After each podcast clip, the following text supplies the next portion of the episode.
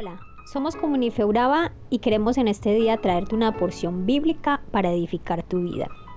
Estamos estudiando el libro de Primera de Pedro y el día de hoy nuestra reflexión está inspirada en el capítulo 2 del 1 al 12.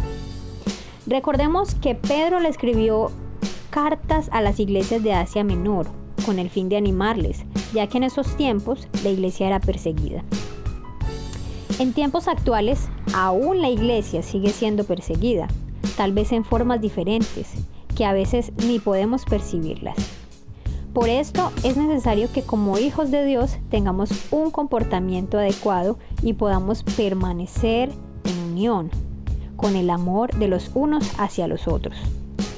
Aún más sabiendo que tenemos una presión externa en la sociedad que quiere implantarnos cosas que no son agradables a Dios y que quiere hacer ver obsoleta la palabra y sus principios. Sabiendo esto, con mayor razón somos llamados al amor y a evitar problemas internos, dejando de lado el engaño, la hipocresía, envidia, calumnia y todo acto de maldad como nos enseña el versículo 1. Pero amigos, para tener un buen comportamiento es necesario que crezcamos como cristianos. Y ese crecimiento solo lo garantiza el deseo de cada uno de conocer y alimentarse de la palabra de Dios y el deseo de perseverar. Deseen con ansias la leche pura de la palabra, como niños recién nacidos, así por medio de ella crecerán en su salvación, ahora que han probado lo bueno que es el Señor. Te pregunto, ¿Has experimentado el rescate del Señor en ti o en tu familia alguna vez? Pues yo sí. He visto la mano poderosa de Dios y por eso te digo, vale la pena creer y perseverar en Dios.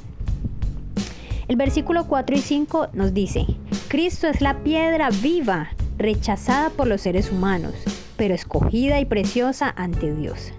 Al acercarse a Él, también ustedes son como piedras vivas con las cuales se está edificando una casa espiritual. ¿Quién es la iglesia? ¿Quién es esa casa?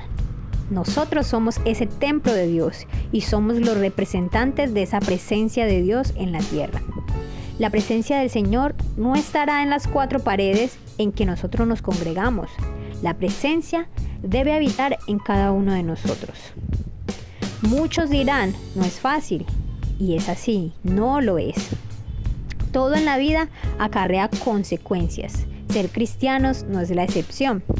Ser un cristiano implica sacrificio, fortaleza, ya que en muchas ocasiones tendremos pruebas o seremos rechazados. Pero todo esto está ligado a nuestro crecimiento. Y dice Dios que la carga que llevamos en Jesús es ligera. La carga se hace ligera. Su palabra dice que somos sus representantes y que ofrecemos sacrificio a Él. ¿Y cuáles son esos sacrificios que debemos ofrecer a Dios? Comprometernos, obedecerle, adorarle, amar a Dios y a nuestro prójimo. Tener una vida de agradecimiento hacia Él. Son sacrificios espirituales que agradan a Dios. Nuestro carácter, amor y bondad deben ser mayor deben evolucionar. Cuando conocemos a Jesús, nuestra vida realmente debe tener un cambio. Y quiero en este día hacerte una analogía que daba un pastor muy conocido y yo quise plantearlo de esta manera hoy. Escucha bien. Jesús es una piedra grande que se atraviesa en tu paso y te hizo hacer un alto en el camino para que tomaras un tiempo y en esa piedra pudieras apoyarte y pensar qué camino elegir o cómo seguir el camino de tu vida. Pero lo primero que debes hacer es confiar en aquella roca, en que no se moverá, en que está firme y puedes descansar en ella. Algunos tal vez han visto esa roca en su camino, pero deciden ignorarla y siguen su camino sin pensarlo. Son personas que se han avergonzado de Jesús que no le creen y no se dan cuenta que tristemente esa piedra al final se convertirá en su caída. Suena fuerte, pero es real, que todos en algún momento debemos tomar nuestra decisión frente a Jesús, de seguirle o avergonzarnos de Él. Y esto determinará nuestro futuro para la eternidad. Nosotros somos los responsables del destino que fijamos para nosotros mismos, con cada una de nuestras decisiones y acciones. Pero más que de un final fatal, quiero hablarte del amor de Dios y de toda su bondad y sus beneficios. Cuando decides creer en Dios, eso traerá a tu vida propósito, esperanza, identidad, misericordia, valores y una familia en Él. No se irá el sufrimiento, pero verás este con otros ojos. Lo verás como una oportunidad para hacer testimonio de la gracia y la bondad de Dios con nosotros en todo tiempo.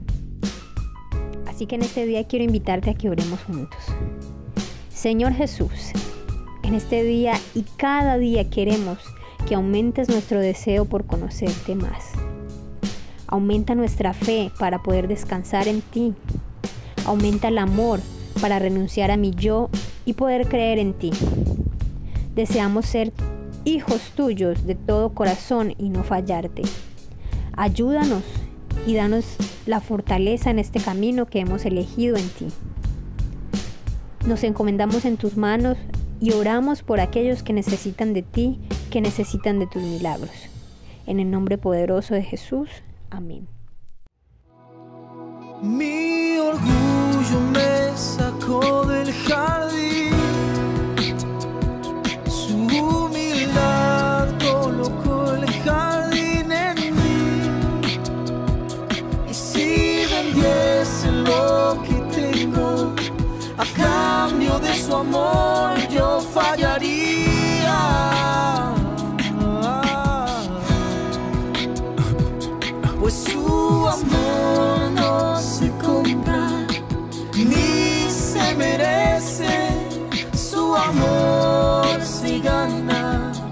de gracia se recibe.